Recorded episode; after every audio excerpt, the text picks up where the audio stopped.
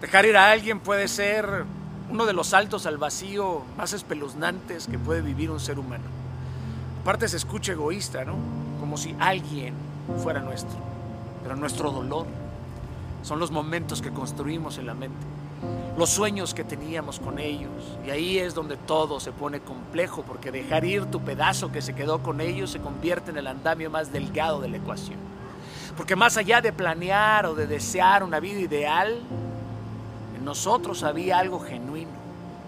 Había una intención de poner cada ladrillo con esa persona y eso duele mucho. Y tal vez nos duele nuestra ingenuidad o que no supimos balancear las expectativas que nosotros románticamente colocamos en otros. Tal vez amamos como si nunca se fueran a ir.